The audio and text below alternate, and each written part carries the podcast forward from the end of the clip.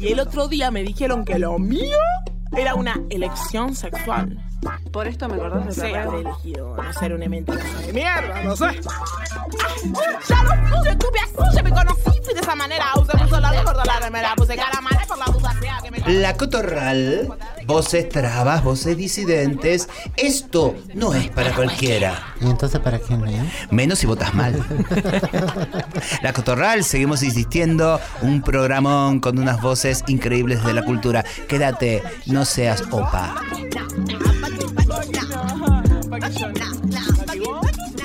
Y a días nomás de estas elecciones que nos tienen eh, al vilo y también en mucha acción, desde nuestro programa La Cotorral venimos insistiendo no solamente que no hay que tirar ministerios abajo, rajar ministerios, sino profundizar, pensar, recrear. Indudablemente no todo está bien. Eh, pero eso no significa que tengamos que tirar todo por la borda, sino que repensarlo desde otros modos transfeministas y poner una pata ahí, un taco ahí donde no estamos todavía. Entonces se nos ocurrió que este programa de hoy vamos a insistir en un posible Ministerio de Cultura o pensar la cultura de nuestro país, cómo sería, desde dónde, cuáles son los abrazos que todavía como comunidad no le estamos dando, la dirigencia toda y en realidad el pueblo todo, ¿no? Y llamamos a seres que no solamente tienen la inteligencia, sino la sensibilidad de hacer y ser cultura. Ella es Ana Cacopardo. Ahora Paulita va a presentar para nombrarla exactamente en todo lo grandioso que es y hace. Y le vamos a dar la bienvenida. Eh, Paulita, ¿quién es Ana Cacopardo? Es mucho más de lo que voy a leer. Eh, Ana es periodista, realizadora audiovisual, guionista, documentalista argentina. Nació en Necochea, en la provincia de Buenos Aires, es egresada de la Facultad de Periodismo y Comunicación Social de la Universidad de La Plata. Cursó estudios de historiografía en la Facultad de Humanidades de la misma universidad y realizó cursos de posgrado en el Instituto Oficial de Radio y Televisión Española en Madrid. Además, en la Escuela de Cine de San Antonio de los Baños hizo un posgrado en realización de documentales. Hola Ana, acá Susy Shock, Pauli y Marlene Guayar. ¿Cómo estás, Anita? Y mientras dure la radio con políticas públicas que lo habilitan, vamos a seguir insistiendo en la cotorral. Vamos a, a ver cómo vota la gente. ¿Qué contás? Yo creo que tenemos una profunda incertidumbre porque eh, al menos en, en mi memoria biográfica, que al menos es bastante parecida, eh, por lo menos a, a la tuya, Susi, a la de Marlene, creo que Paula, ¿no? Que es más pequeña, eh, pero son las, las primeras elecciones que, que vivo con, con, con angustia, diría yo, porque siento que hay una, una zona muy de cornisa en muchos sentidos, ¿no? No solamente porque por lo que representa un candidato como, como Milei, sino porque siento que la política está en sus agendas completamente eh, corrida de- del campo popular, siento que la política tampoco es una obviedad que no nos está hablando a nosotros, ¿no? Ni a las mujeres, ni a los transfeminismos, no existimos en la agenda, nos, nos, nos, nos barrieron abajo la alfombra, ¿no? Ayer escuchamos la segunda parte del, del debate y creo que la, la única que pone ahí, que planta una bandera, eh, es Miriam. Eh, entonces, eh, tiene, tiene todo eso. Y también, bueno, este momento también es hacer todo lo que podamos hacer para abrir la conversación y, bueno, en eso estamos, ¿no? Desde, desde el lugar que nos toque. Pensar eh, la cultura de un país empobrecido como el nuestro, con tanta desigualdad, tan gigante y tan diverso y tan distinto, tan lejano eh, en, muchos sentidos, eh, es un ejercicio que nos lo debemos, ¿no? La cultura eh, eh, va desde comer, digo, la gente piensa que cultura es hacer un, escribir un libro, hacer una obra de teatro, eh, ir al cine, digo, y es mucho más, la cultura es ese saber también que nos ha traído hasta acá y esa nueva discusión, esa posible discusión con lo nuevo. ¿Cómo te imaginas eh, algo donde vos te sentirías eh, fluida, eh, abrazada, una cultura de un país que quizás nos merezcamos? Mira, yo creo que, mm, a ver, que sí, el primer, eh, el primer malentendido, o en todo caso más que malentendido, la, la primera mirada restringida que siempre hay que desandar es la que identifica cultura con bellas artes, ¿no? Y no con, con, con la cultura, con todo eso que somos, que, que es nuestras identidades, nuestras trayectorias, nuestras memorias, eh, nuestras músicas, los cantos de las abuelas, eh, el olor de nuestras comidas, eh, todo eso, ¿no? Es lo que lo que constituye la cultura, las culturas, ¿no?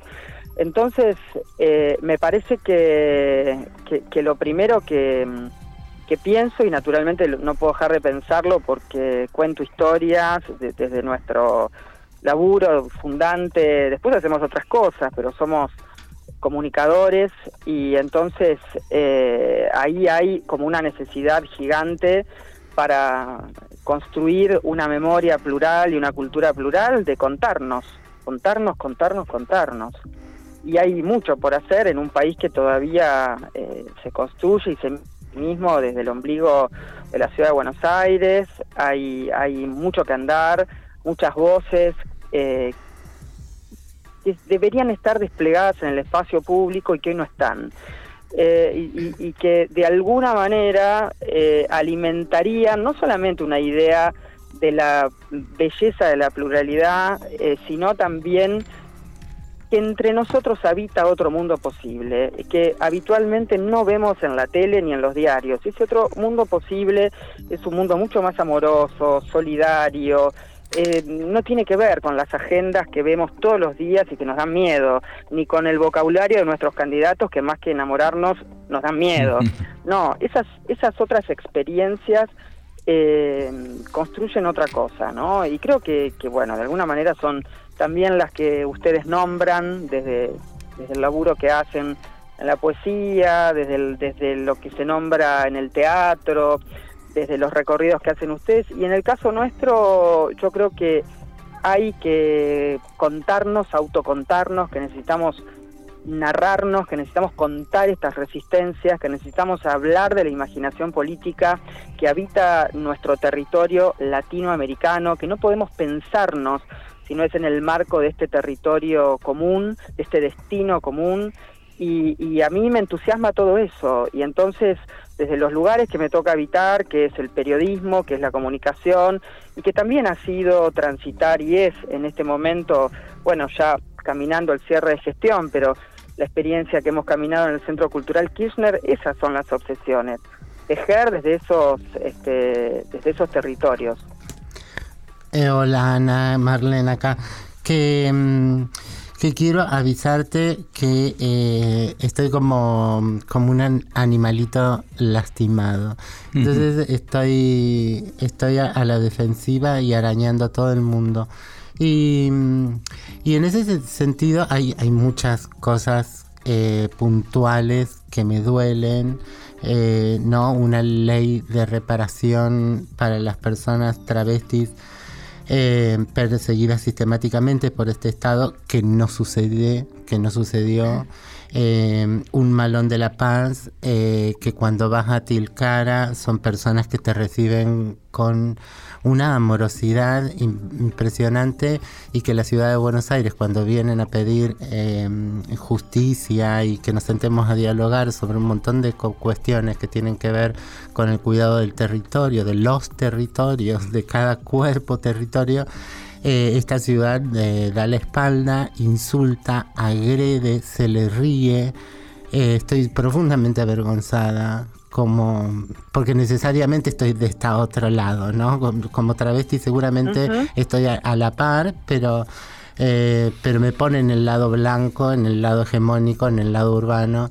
Eh, y así como muchas cosas que, que suceden, pensar en la violencia, si la violencia pasiva de un Estado que, que, te dice, ay chicas, pongan su mesita ahí para cuando, cuando se hace un, un gran evento donde los varones van a, a hablar de trabajo, empleabilidad y, y demás, empresa. Entonces te dicen, ponele, pongan las mesitas chicas ahí eh, y júntense entre ustedes. Eh, y así podemos replicarlo a lo largo de todos los, no sé, de todos los, los aspectos. Después sindicatos súper feminizados como la docencia que tienen representantes sindicales varones. Eh, todo eso no no hemos eh, digo no es el momento de hacer un análisis de qué errores hemos cometido para llegar a este a este momento y no entender qué es machismo eh, que seguidoras y seguidores de Bullrich vayan a, a, insultar al malón de la paz, que es machismo, eh, que, eh, que no consigamos puestos laborales las travestis trans si no es eh, ajustadas a la hegemonía de hombre y mujer, joven, que está en estudios y demás, cuando lo que hemos usado para, para conseguir en la ley de cupo laboral travesti trans es la muerte de las travestis viejas en situación de prostitución. Eh, digo, no hay una cultura, si yo pienso en, en, Inglaterra, en Estados Unidos, en los lugares que a esta gente clase media le gusta mirar, veo que allá Shakespeare lo puede interpretar eh, primeros actores, primeras actrices negras, aunque y acá no vemos que se le exija a los canales de comunicación hegemónicos algo tan simple como esto. Tiene que haber diversidad corporal. Y, y que sea en términos Pero Marlene, equitativas. A ver, Marlene, partamos de la base que ni siquiera lo más elemental que es que las fórmulas sean paritarias, Claro, ¿no? sí. Empecemos, pero por Sí, algo así básico, básico, básico, ¿no? Por eso, eh, bueno, te interrumpí, ¿no? No, Para- no, por te- favor, si era para, que, para dispararte, a ver. Es que me pasa lo mismo, Mm. la verdad es que me, me pasa lo mismo y que y creo, lo que creo es que, que ninguna de estas agendas que, que vos estás enumerando son eh, agendas que se están discutiendo públicamente, no son las agendas de los partidos políticos. Yo creo que es, es un momento donde, por supuesto, vamos a, a votar con mucha conciencia eh, eh, cuando nos toque, porque tenemos que controlar daños, Mm, pero es nada más que para controlar daños. A mí, di- di- yo uso esta frase, la, la, la levanto como una manera de definir lo que me pasa con el voto. eh, es, bueno, es un voto para controlar daños, nada más, pero con la certeza que, que en verdad eh, yo creo que estamos en un momento otra vez eh, de enorme crisis de representación y que hay que construir algo distinto que quizás sea una etapa donde donde haya que empezar a construir eh, nuevamente desde el llano, nuevamente desde el campo de lo social, porque sabemos que finalmente el Estado, el Estado es un campo de disputa y, y va a expresar una hegemonía cultural que, que en, en la Argentina están ganando las agendas de derecha. ¿Por qué pasó esto? Las agendas de una derecha además tremenda, ¿no? Una derecha liberal, sino esta ultraderecha este, fascista, Fascista. misógina, pongámosle todos y los pobre, ¿no? negacionistas, Eh, Muy po- pobres. pobre, eh, digo, eh, eh, intelectualmente. Pienso Pobre, también que no- no Bioy dio Cáceres. Bioy No Cáceres y Borges era una derecha, Victoria Campos era una derecha, digo, Claro. pero bueno, eh, estamos, eh, estamos empobrecidos en eso, claramente. El debate de ayer a mí me dio, de, ayer y el de o sea, digo, profunda vergüenza ajena, es decir, de una pobreza intelectual, además, por supuesto, estar en debate una agenda completamente, este, ni siquiera de centro, si lo tuviéramos que definir de alguna manera, ¿no? Es una Claro. agenda profundamente conservadora. Entonces, eh, yo, yo creo que es eso que nos está pasando, que sentimos que la política partidaria no nos habla. Eh, bueno, nos, no- nos tiene que, poner para mí dos brújulas. Por un lado, este, la certeza de que, hay que eh, construir nuevas hegemonías desde la batalla política, cultural, y segunda, que para dar esa batalla política y cultural tenemos que ser capaces de entender el cambio social profundo que, eh, que se produjo en la sociedad argentina de la pandemia en adelante, porque digo, mi ley eh, es un emergente, eh, hay que entender un poquito más atrás las cosas, ¿no? Yo creo que la, la, pandemia en, en la Argentina y en el mundo impactó de una manera muy profunda, eh, con, con, unos niveles de desigualdad y de concentración de la riqueza brutales de este capitalismo global. Creo que parte de lo que tenemos que entender es esta globalización de un capital codicioso y criminal sin límites que llegó a la Argentina, pero que a partir de la pandemia eh, en nuestro país en particular, en nuestras barriadas, eh, hay un cambio que tenemos que, poder leer. Que el, que el votante de mi ley sea el, el 20% de pibes de distintas clases sociales, varones, eh, nos invita a, poner una pregunta, a, entender qué está pasando ahí. Eh, si pisamos y caminamos un poco los barrios, eh, hay un nivel de fragmentación social altísimo. Me pregunto, ¿qué pasa con los movimientos sociales, con las organizaciones sociales? Yo siento que no, no están logrando hacer un laburo político. Es decir, un laburo político es, che, nos juntamos en la sociedad de fomento, en el barrio, conversamos, la alfabetización política de los pibes es 12 horas con un celular en la mano y, los movimientos sociales a veces están apenas administrando planes, pero no hay laburo político, no hay discusión política con, con, este, con, con, la gente en los barrios. ¿no? Entonces digo, ni hablar de la avanzada de las economías ilegales y del narcotráfico de la pandemia en adelante, que no es Rosario nada más. Y las organizaciones están perdiendo la batalla y eso significa una fragmentación social enorme. Entonces me parece que todo esto nos está pasando y mucho más que todavía no llegamos a leer, pero, pero que, que tenemos que leerlo, que tenemos que estudiar, que tenemos que hablar, que tenemos que comprender cabalmente eh, el cambio social profundo que se registró en la sociedad argentina, porque sin entender ese cambio no vamos a entender el Milei con, con un tercio de los votos. Obviamente porque aparte implica, digo, mi ley eh, puede no ganar, pero va a seguir existiendo y va a tener una estructura armada, diputados y diputadas que le van a responder. Quiero decir, eh, acá hay que eh, saltar, animarse a saltar a las nuevas aventuras también políticas, a las nuevas aventuras democráticas, eh, empezar a discutir también adentro de esa democracia cuáles son todos nuestros roles, no solamente de la dirigencia, digo, de todo el mundo.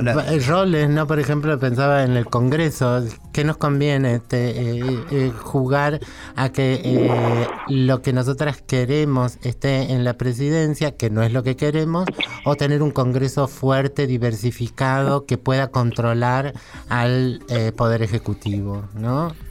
Sí, ir por todo. Eh, también digo, volver a, la calle, a un estado asambleario, a discutir, a decir todos los no que hay que decir. Mira, empezamos porque hay que ir cerrando eh, un poquito, no, ir cerrando esta nota, pero una invitación que te hacemos, por ejemplo, nosotras queremos discutir nuestra marcha del orgullo, que eh, está lleno de todos estos vicios que estás describiendo, Ana, eh, y, que también ha sido ganada por todos eh, esos otros intereses. Y nosotros decidimos que aunque seamos cinco, el día de la Marcha del Orgullo vamos a estar con el malón. Ni, siquiera todo futuro trans junto a la organización. No, vamos, vamos a hacer el malón del orgullo y vamos a estar ahí en la Plaza de Tribunales el mismo día que ese pseudo carnaval de Río, porque en eso se ha convertido, venido a menos, obviamente, eh, con carrozas del PRO. Eh, ya no discute política. Entonces volvamos a discutir política, vamos al territorio, así que te invitamos también a, que vengas ahí a ver cómo, cómo, cómo empezamos otras cosas eh, desde el pie, como diría Cita Rosa. Eh, también aclarar, para aclarar que este programa está, está, siendo grabado, ¿no? Entonces, para que nos escuchan, entonces, eh, por eso estamos hablando de los debates, porque estamos cerquita del último debate, pero va, esto les va a llegar eh, exactamente ahí, a días de, la votación, así que pónganse las pilas que quienes nos están escuchando, que por eso escuchan la rock, algo de actitud rock que está faltando. Decías, Ana. Que me encanta la idea de este diálogo con compañeros y compañeras del Malón de la Paz eh, que, que, han quedado tan silenciados, ¿no? Y, es tan, tan, a mí me da mucha, mucha tristeza, no solamente porque emerge ahí un este racismo histórico, estructural que nos sigue habitando, ¿no? Eh, sino porque nos traen agendas fundamentales que, que incomodan a todos, ¿no? Y la verdad, para mí la incomodidad mayor es eh, sentir que el candidato eh, de Unión por la Patria reivindique a una figura como Gerardo Morales. Que, mm, Además no lo puedo entender. La unidad sea posible con ese tipo de personas, ¿no? Que violenta la Constitución más allá de todos esos cuerpos. Exacto, es, eh, digo, las violaciones a los derechos humanos fueron terribles, eh, digo, de, una magnitud que realmente ponen en entredicho las reglas de juego democráticas. Entonces, eh, si lo pensás desde ahí, eh, eso es lo primero. Pero después es pensarlo, ni siquiera lo entiendo electoralmente. Digo, el pueblo jujeño lo castigó brutalmente a Morales. Piensen ustedes que Morales saca el 49% de los votos en las elecciones a gobernador de mayo, no Morales, sino su candidato, ¿verdad? 49%. En eh, las elecciones de agosto, en las pasos de agosto, baja al 23% sea, el castigo del pueblo jujeño por el proceso de reforma inconstitucional eh, fue gigante. Entonces, por supuesto, ¿quién lo capitaliza en Jujuy? Lo capitaliza Milei, que saca el 39% de los votos. Entonces digo, esta es la, lo que sucede, digo, ¿a, quién vota el pueblo jujeño en este contexto? Es una pregunta terrible, ¿no vamos a disputar los votos del pueblo jujeño? Eh, bueno. Algo nos está diciendo. Mira, esa es un poco la invitación. Eh, Marlene hace poquito llevó ahí a, las viejas trabas también a, un abrazo con el malón, en, el propio reclamo, empezar eh, a ir llevando. Nosotras venimos insistiendo en nuestra propia comunidad. A ver, maricas, trabas, putos, ¿dónde están? Acérquense. Eh, hay, hay una agenda, hay una reciprocidad que no estamos teniendo. Eso lo dije, es una palabra que, que nació de justo de una joven del Malón que vino a la Cotorral hace unas semanas y mm, por todo esto que decía también Malren, que cómo nos sentimos cuando vamos y, qué, y de qué manera les estamos recibiendo. Pero ahí hay algo que escuchar. Capaz que sea el primer camino, ¿no, Ana? Escuchémonos, escuchemos escuchemos, eh, hay muchas palabras, somos colectivos lastimados que pregonamos eh, la voz propia, el hablar, el hablar, y capaz que estamos tan en esa que no estamos escuchando. En principio a la tierra, y en principio a la, gente eh, sabia que nos está diciendo y que tiene estas luchas y está poniendo el cuerpo de esta manera. No sé, ojalá que sea un ministerio o sea una actitud política, sea un modo de pensarnos de acá en adelante, como se llame, eh, pero que podamos estar en esta. Queremos seguir caminando este, este camino con, gente como vos, que también nos ha alumbrado y ha abierto puertas, eh, alumbrado en proyectos increíbles, súper importantes y que también nos han democratizado el pensamiento. Así que nada, nos gustaría que vengas un día acá. Sé que estás en La Plata, ¿no? Eh, pero me encanta. Sí, vivo en La Plata, pero ahí medio entre dale, dos cuando, La Plata. Eh, cuando pasen las elecciones nos hacemos un programita entero y hoy tenemos también a Ale Orostegui del Teatro Comunitario que la vamos a llamar en un ratito para seguir pensando, pero eso, nos necesitamos y, y eso, cafecito, mate, lo que necesites, te vamos a estar esperando. Eh, y gracias por este ratón, ¿no? Ratito que nos has dado. Y son preguntas que queremos tirar, ¿viste? nos escucha mucha gente en este programa, eh, lunes a lunes, y sentimos que también eh, hay algo de lo travesti, pero hay algo también de una disidencia, un mundo que hay que insistir, ¿viste? Eso. Marlene. Nada, gracias Ana. ¿Sabes por qué? Porque esos en todo este tiempo post eh, debates, eh, la única que se ha detenido en, en, nombrar a Miriam Bregman, que, eh, que, es precisamente la única que, que, se, que sigue empecinada en incomodar y con una madurez que antes quizás la izquierda no tenía, pero, pero eso. Eh, te queremos, eso. y que escuche la Radio Nacional que te queremos. Eh, Ana Cacopardo, acá con nosotras en la Cotorral. Besito, Muchas gracias, Ana. las abrazo y me quedo con me quedo con esa, ¿eh? ¿Qué? Me quedo con la de escuchar, escuchar, porque me parece que, que nos hace falta un montón escucharnos y, y que en tanto en, en un ministerio, en cualquiera, por supuesto en uno de cultura, como en el campo de lo social, lo primero es la conversación y para que haya conversación nos tenemos que escuchar, nos hace falta un montón. Gracias chicas, las Ahí- quiero, Ahí te despide, Hermosa, te- Ana. te despide Paulita con una canción. Te ofrendo una canción, arte de travesti, eh, cuerpos de acá, cuerpos que nos representan. La chica de fuego con su versión del tema Se dice de mí, esta vez se llama Se dice. Chau. Vení para acá, vení para acá. Se dice de mí. Se dice que soy. Quiero que camino lo malevo, que soy cheque, que me muevo con un aire compadrón. Que parezco dinosaurio, mi nariz es puntiaguda, la figura no me ayuda y mi boca es un buzón. Si charlo con Luis, con Pedro, con Juan, hablando de mí, los hombres están. Critican si ya la línea perdí, se fijan si voy, si. Se dice de mí, se dice que soy esa flama que quema pero que te gusta. Se dice que mi sola conducta te insulta y te haces mil preguntas. Se dice que ponen en duda creencias patriarcas que asustan. Y yo no tengo la culpa.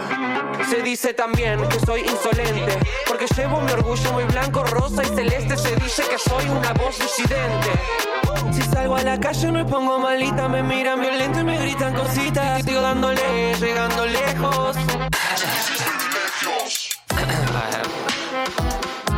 Se dice de camino lo malevo, que se llega, que me muevo con un aire compadrón. Que parezco dinosaurio, mi nariz es puntiaguda, la figura no me ayuda y mi boca es un buzón. Si charlo con Luis, con Pedro, con Juan, hablando de mí. Los hombres están critican si ya la línea perdí, se fijan si voy, si vengo o si fui. Se dice muchas cosas más el bulto no interesa porque pierden la cabeza ocupándose de mí, ocupándose de mí, ocupándose de mí, ocupándose de mí, ocupándose de mí. Que, que, que todas las calles se llenen de glitter, travestis furiosas que canten y griten. La gente que bate la posta, que se venga para la milonga. Estamos cansadas de gente careta que sale en los medios a tirarnos mierda. Que todos se enteren que somos la fiesta. Salite del closet, mi amor, que revienta.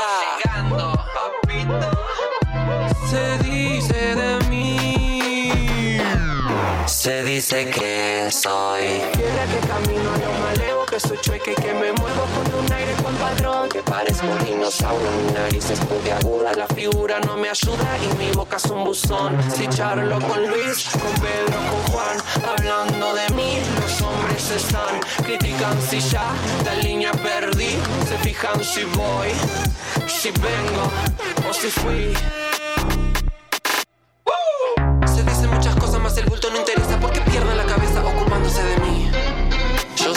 Así.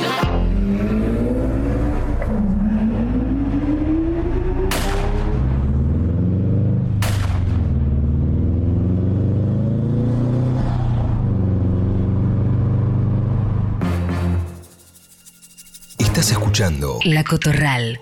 por Nacional Rock.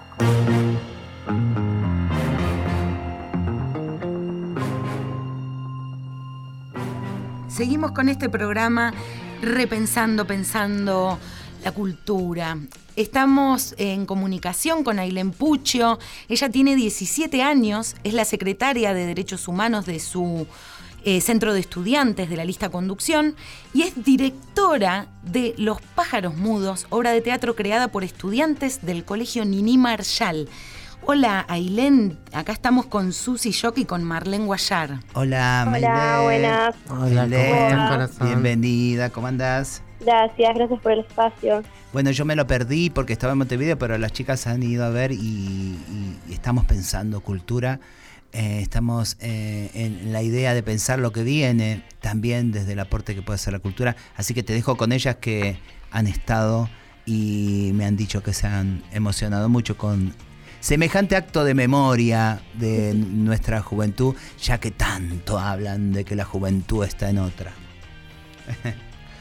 Contanos, Aileen, ¿cómo estás? Eh, ¿cómo, ¿Cómo fue ese... eh, eh, en principio decinos así como una síntesis de lo que es la obra para que la audiencia pueda, pueda comprender de qué estamos hablando, Los pájaros mudos. Y después quisiéramos ver eh, en tu rol de, creadora, de directora, eh, qué te parecía importante destacar. Ok, sí.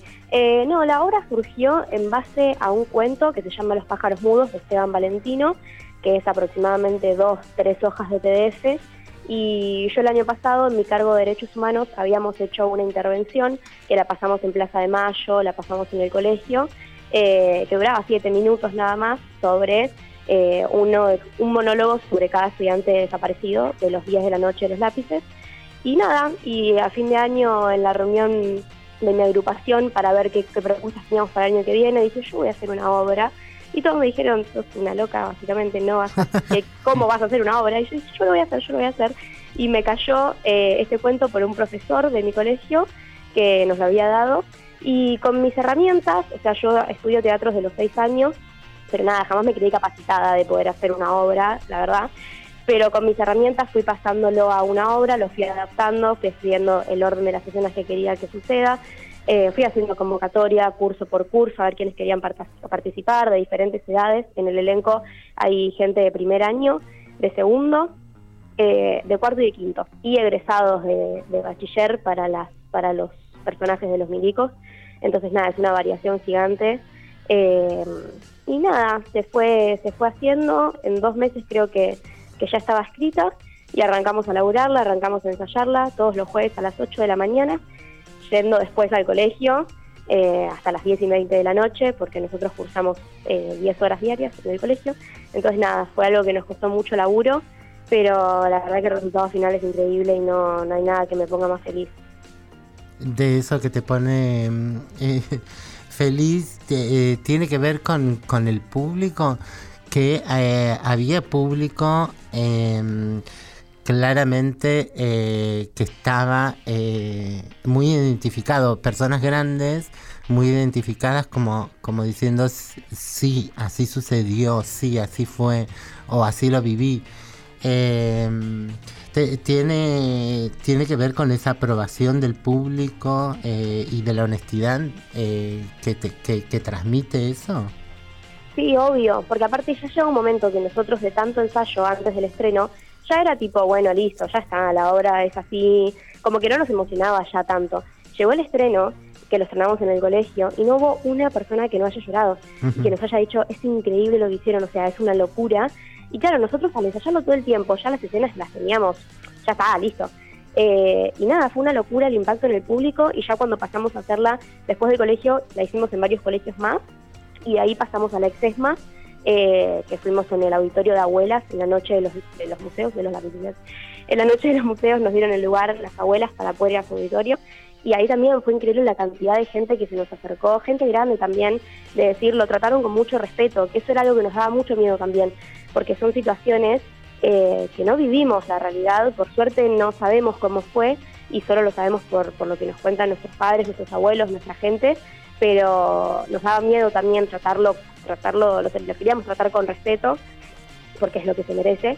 Y, y nada, la verdad que, nos han llevado muchos comentarios muy lindos y muy, eh, muy hermosos también. Ailén, ¿qué te pasa frente a estas elecciones, eh, frente a esta idea que también se quiere instalar, que sí es verdad, digamos, los fascismos crecientes, pero también esta idea de que solamente hay una juventud desmemoriada, eh, preocupada solamente por el celular, que el último celular que exista en el mercado para tenerlo, eh, como ajena también a, a lo que pasa, a pensar y a ser partícipe de, de las decisiones de un país. ¿Qué sentís vos como joven?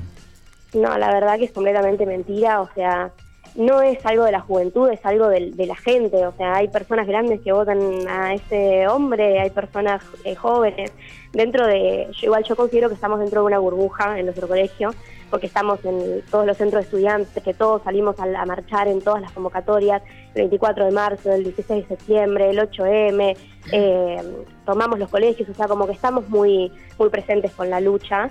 Eh, entonces, quizás salís un poco al mundo real, me voy a un, a un- otro colegio privado y la verdad que sí me decepcionó un poco, Eh, pero es como en todos lados, hay gente grande de, de ambos lados también, o sea, no es la juventud.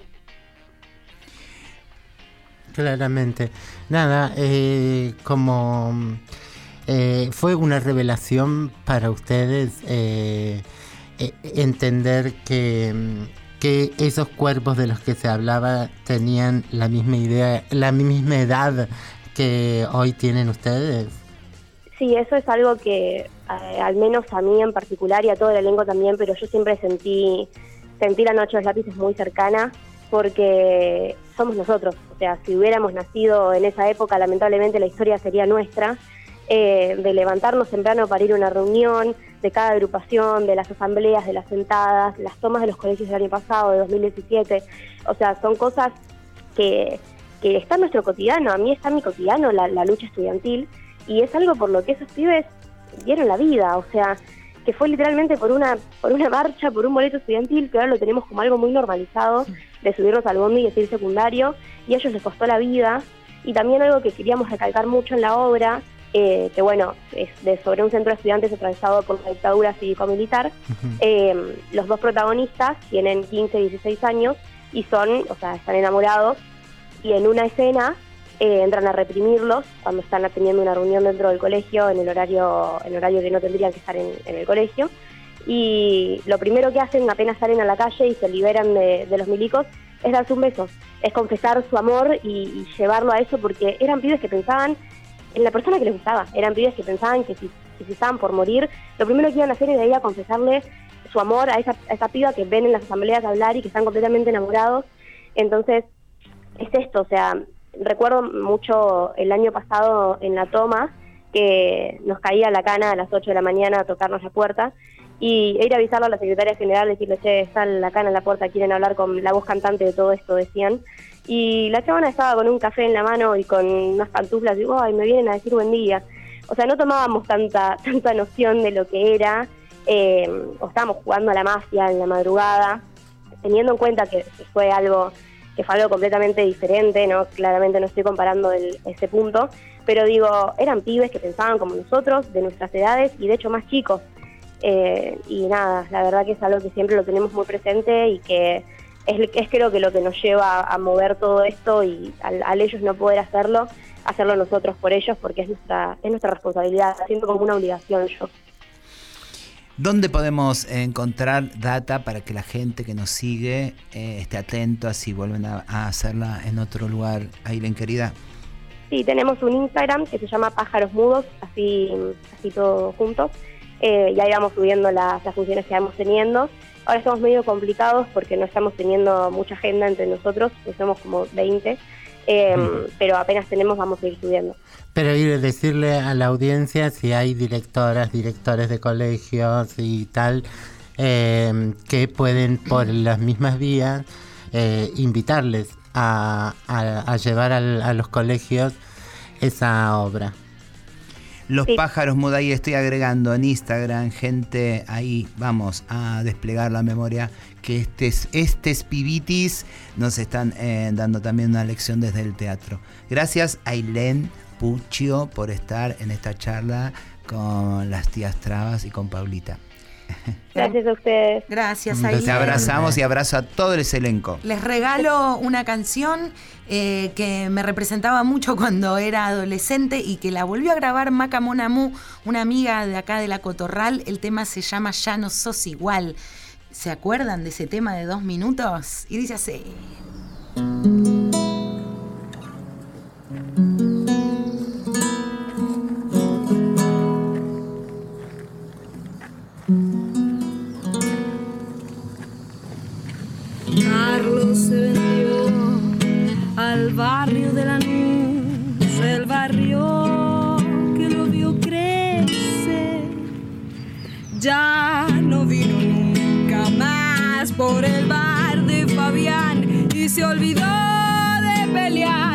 Los domingos en la cancha.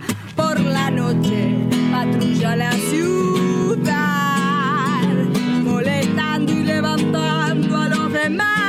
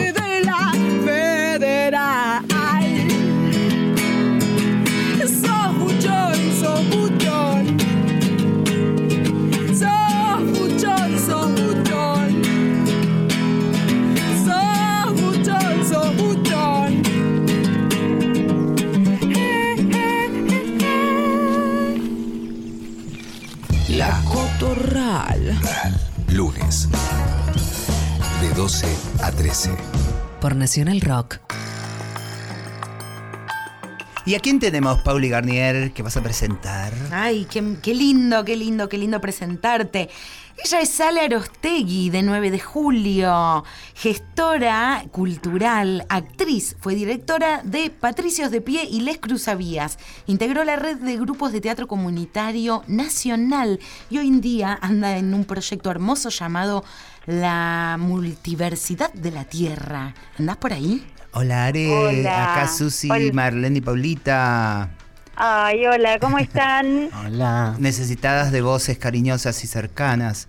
Eh, en esa sí, andamos. claro. Para ver en un programa como hoy, como los que vienen siendo en las últimas semanas, pensando ministerios. Bueno, hablamos de ministerio, pero es mucho más que ministerios. Pero como acá hay un candidato súper violento que quiere sacar todo y fuera esto y fuera lo otro, nosotros lo que queremos es eh, nada de fuera, a repensar en todo caso. Obviamente no todo está bien, obviamente somos las primeras que nos paramos ahí eh, discutiéndolo todo, pero pensar ahí con seres de la cultura, seres hacedoras, como es tu caso, en el llano, en la tierra. eh, ¿Cómo ves, eh, no cómo ves lo que viene, cómo te gustaría eh, que suceda lo que viene, Ale, de nuestro corazón? Ay, hola, bueno, buenas tardes a todas. Em, sí, la verdad que, em, que, que- qué momento. Primero, eh, comparto esta necesidad del abrazo, de estar cerca de, de quienes eh, nos queremos y de, de la gente que está en la misma y me parece que también es un momento donde eh, donde nos hemos de- detenido en determinadas eh, pequeñeces como Mm. que también se borran, ¿no? Como que es hora como de mirarnos más, mirarnos de una forma más integral y digo, por ahí lo, lo digo desde mi experiencia, pero a veces eh, nos hemos detenido en lo chiquito y nos por ahí nos perdemos un poco de de dónde va la de dónde va la onda, no sé si se entiende. Sí. Eh, bueno, y comparto esto primero de todo, la necesidad de encontrarnos y la importancia de poder pensar juntos, de, de poder pensar con otros, de escuchar eh, voces eh, que nos abran, que nos permitan así, eh, no sentirnos eh, colapsados en un horizonte que pareciera que es absolutamente negro y seguramente que no lo es tanto, que algo ahí hay- anda de colores para, para iluminar también. ¿Qué te enseñó, querida Ale, el teatro, hacer el teatro, pensar adentro del teatro, eh, que vos sentís que te aportó también a esa... Estoy medio renegando la palabra ciudadana gracias a las mujeres creando que, que me di- quisieron discutir esa palabra, pero digo, como habitante de este planeta, como habitante de tu barrio, ¿qué es lo que te enseñó? El teatro, me decís. Sí, sí, sí. Eh, no, para mí el teatro es la posibilidad de crearlo todo de nuevo. Es como poder poner el cuerpo, el alma, la palabra, la razón en, en inventar lo que, lo que se nos ocurra de la manera que se nos ocurra y siempre, y la enseñanza también de que siempre es con un otro, con un otro. Eh, yo desde el teatro comunitario, para mí la, la experiencia es como realmente trascendente, porque es como, eh, como pensar la historia o pensar el deseo o pensar los sueños eh, junto con, eh, con tus vecinas, con tus vecines, que, mm, y poder, en, poder verte, reconocerte y en esa cantidad de voces eh, llegar a, a determinados acuerdos y después crear, ver la forma de contarlos, ponerle el cuerpo y después hacerlo, ponerte en escena y compartirlo con un montón de gente. Para mí son el, el teatro es como una, exper- una experiencia así eh, de alquimia, te diría, como súper necesaria. Por eso, eh, a- frente a esta realidad donde puede ser que, que- se piense en, en- y como vos decías, eh, sacar un ministerio de, de cultura con, con el impacto que eso, digamos, con, con lo que significa esa visión de, de un país que no necesita un ministerio de cultura, digamos, eh, es muy cruel, porque es como mutilarnos eh, la capacidad creativa, la capacidad de soñar, la capacidad de crear. eh, bueno, es fuerte. Pero, Pero, a ver, eh, Ale, p- eh, explícanos un poquito más por qué, porque le explico a la audiencia que Ale, vos venís más de la autogestión, entonces no, no sos como una persona que ha estado dependiendo de que el ministerio te dé o no te dé, pero sin embargo, aún así, desde la autogestión, ¿te parece importante? O sea, los teatros, sostener, eh, eh, contanos eh, o, o enraizar más a la gente en, en esa idea. justo es lo que vengo, mira Marlene, justo es lo que vengo pensando fuertemente. Yo he Mm. sido una crítica desde la autogestión, crítica del Estado, renegona absoluta, total del Estado, pero y eh, toda esta situación me ha hecho pero pensar tanto, incluso con, con les compas acá del- de, la Escuela de Arte de- del barrio, que justo estoy acá, eh, pensábamos eso, ¿no? Cuánto siempre siempre nosotros con, con las ganas de separarnos, de que no se nos mezcle, que esto es autogestión, no es el Estado. Pero bueno, con esa creo que con ese descanso en que ese Estado está, con todo lo que hay para arreglarle, ¿no? Con todo lo que hay para mejorarle, con todo lo que hay para cuestionarle, con todo lo inmenso que hay para repensarlo de nuevo pero qué importante que el Estado, porque nosotros eh, acá trabajamos en, en un, somos autogestivos, pero trabajamos en un centro comunitario. Bueno, tenemos el espacio, el espacio está, y, la verdad que nos ha favorecido, un espacio eh, del Estado, de- del municipio, eh, en cogestión con Nación. Eh, siempre estamos eh, ahí negociando, vinculándonos, con mayores, peores resultados, pero este momento nos ha hecho pensar un montón en, en esto, ¿no? Como decir, bueno, qué importante que haya un Estado que pueda garantizar, garantizar determinadas cosas, por lo menos que nos permita armar, a, hablar de un, en un lenguaje común, dando algunos derechos por sentados, digamos, ¿no? Claro, importante además, esto le subrayo a la gente, la- las palabras del Ale nada más. Eh, los estados, ¿no? El estado municipal articulando con el estado nación, diciéndole en este territorio hace fa- tengo esta gente que quiere hacer esto y llama a la organización y bajan los recursos de donde bajen. eh, pero hay articulación, hay una, una democracia moviendo las aguas para que no se estanque, no se pudra. ¿no? Absolutamente linkeando con lo que dijo Ana Cacopardo también al comienzo. O sea, en- eh, entender que el Estado en todo caso tiene que mejorar y mucho en esta idea de que hay una enorme diversidad eh, de, protagonistas, digamos, de quienes hacemos arte y cultura. Entonces, en todo caso, lo que tiene que dejar es de hegemonizar, de que las cosas se bajan de la misma manera en 9 de julio, provincia de Buenos Aires, que en Jujuy o que en Cava, ¿no? Empezar a escuchar qué es lo que está haciendo la gente y qué está necesitando en cada lugar como cultura, ¿no? Así que en eso, eh, por eso necesitamos también, también tu palabra. Hemos visto muchas obras que han hecho ahí con los cruzavías primero, con Les Cruza después, porque también eso es un cambio enorme que ha tenido, ¿no? Le digo, como los cruzavías después terminaron siendo Les Cruza, eh, Sí. es parte de un crecimiento de, de estar arraigados también en, en esta época de discusiones.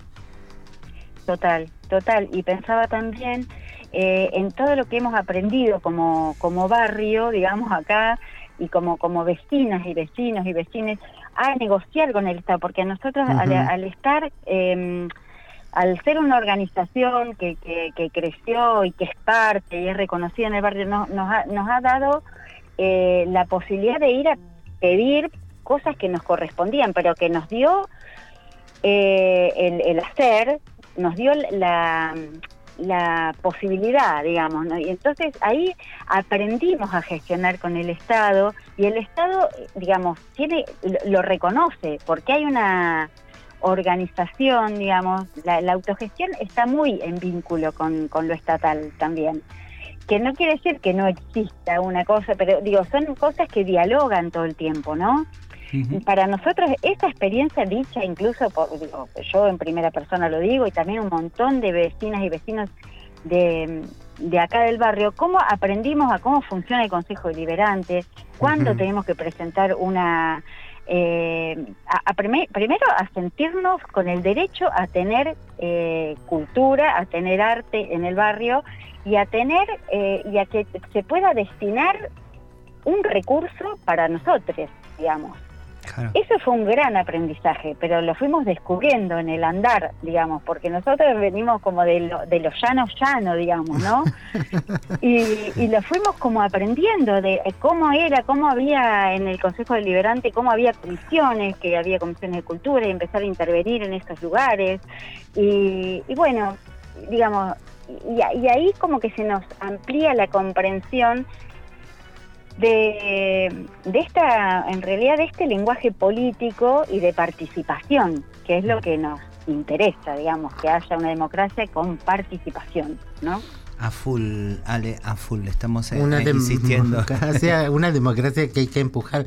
A ver, cuéntenme ustedes dos, porque hay, eh, ustedes son como las cohacedoras de, la mar- de las marchas del orgullo 9 de julio, que eh, por supuesto nacen de eh, maricas, gays, lesbianas en el lugar, pero que no se animaban y entre Susi y Ale como que les empujaron. En realidad hay, hay, hay- hay una, eh, Mauricio también, que es eh, otro, eh, un poeta nueve juliense, que también eh, ha, ha- ha tenido mucho que ver. ¿Pero qué quería saber, Marlene Guayal?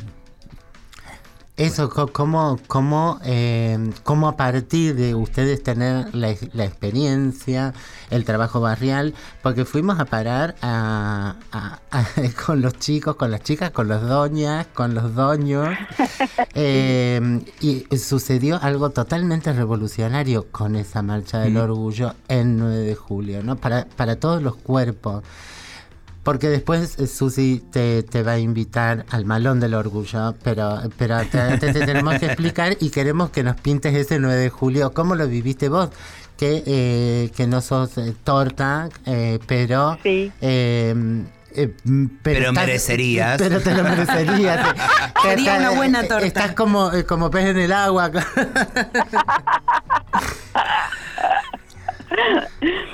Eh, bueno, lo de otros cuerpos, sí. Mauri fue el, eh, el, el gestor ahí más, porque salió toda la idea de un espacio que, que Mauri tenía de danza, bueno, de danza, Sí. eh, en el que participábamos muchas amigas y mucha gente, y, y ahí empezamos con, con esta, con una semillita de querer hacer algo eh, bueno, de, de- hacer un encuentro y esto fue creciendo, creciendo, creciendo.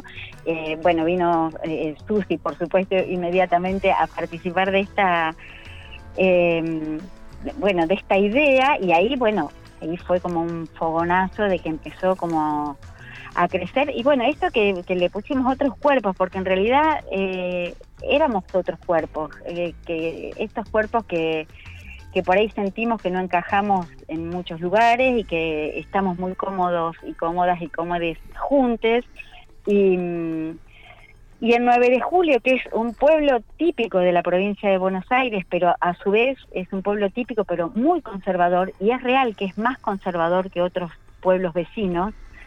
Entonces, eh, cuando empezamos con todo, la verdad que el- lo pudimos hacer, eh, esta es mi idea, mi, sí, Ah, idea, eh, porque porque nos paramos acá en el barrio con Cruzavías que tenía todo un trabajo comunitario desplegado y que se copó como que Cruzavías también es otros cuerpos Es digamos. que esa es la base, Ale, perdóname que te sume porque también ahí nos están corriendo con señas por todos lados, pero para mí la base primera fundante tiene que ver con un encuentro anterior a la marcha, ¿no? Que es encontrarnos en el barrio, hacernos Eso. parte de ahí con las infancias, con las doñas, como nombraba Eso. Marlene, yendo a cocinar en los festivales y no solamente ser la diva que me tiene que atender, digo, todas estas cuestiones hace que después eh, los cuerpos se mezclan, los cuerpos, entonces después lo otro es organizar y digo, a ver, si pensamos un ministerio, si pensamos lo que tenga que venir, tiene que ver con esa mezcla, nos debemos esa mezcla, profundizar absolutamente y eso nos va a hacer esos seres diversos en serio. Eh, y ahí lo que dice Marlene, porque quiero te- que no te olvides, que el- la marcha del orgullo de este año nos vamos a alejar rotundamente de la marcha oficial Sí. y vamos a estar en, en el malón, vamos a hacer el malón del orgullo, eh, Sí. ahí en el malón de la paz. Así que... Debería eh, ser malón del orgullo otros cuerpos. Vamos así. Ah, re- bueno. Recocinemos nuestras Pero, propias ideas. Ale, venite un día y hacemos un programa entero y charlamos con vos. Me encantaría. Porque eh, si es que vos también y la Radio. Nacional sigue funcionando, porque después cuando no nos tengan, no empiecen dónde está la catedral, dónde está la Después va a ser un ¿entendés? shopping Radio ¿Entendés? Nacional. Déjense de joder. Como, como el CCK que fue un, un restaurante durante el, el macrismo. Déjense de joder. Voten- Bueno, pero es que acá nosotros pensamos lo mismo en el SIC, que es el Centro Integrador Comunitario, eh, decíamos el otro día en la reunión, ¿es, es posible que esto, en, no sé, sea un shopping? Claro. Lo Bueno, mismo. Contra todos los shopping del mundo, contra todos los shopping del mundo con la idea del shopping, acá está, Ale Orostegui, el teatro comunitario, eh, la sensibilidad desde el arte, te queremos, no te estamos expulsando, te estamos eh, invitando a, a profundizar esta charla. Eh, Diciendo hasta luego. Hasta luego siempre, te queremos, te queremos, te queremos. Agenden, Ale Arostegui, eh, Teatro Comunitario. Y ya nos tenemos que ir, dicen que no hay ni forma, ni musiquita, ni nada. Así nos vamos. Te queremos, Ale. Bye, bye. Chau, Chau, gente. Voten bien. mucho. Voten Abrazo. bien. Sorongos, Voten voten bien, esa manera. Solar de gordo la remera. Puse cara mala por la duda sea que me corre del estipulado. Quiero ser cuadrada y quiero cumplir normas. Ya intenté generar miedo para que me escuchen y se que pasado medio caca o no le dio recuerdo y afecto. Regalo mi parte para que te la dejo para ti. No lo quiero ver, sexo horrendo. Que solo boliche lo comprendo. De a poquito te vas convirtiendo. No que ser la que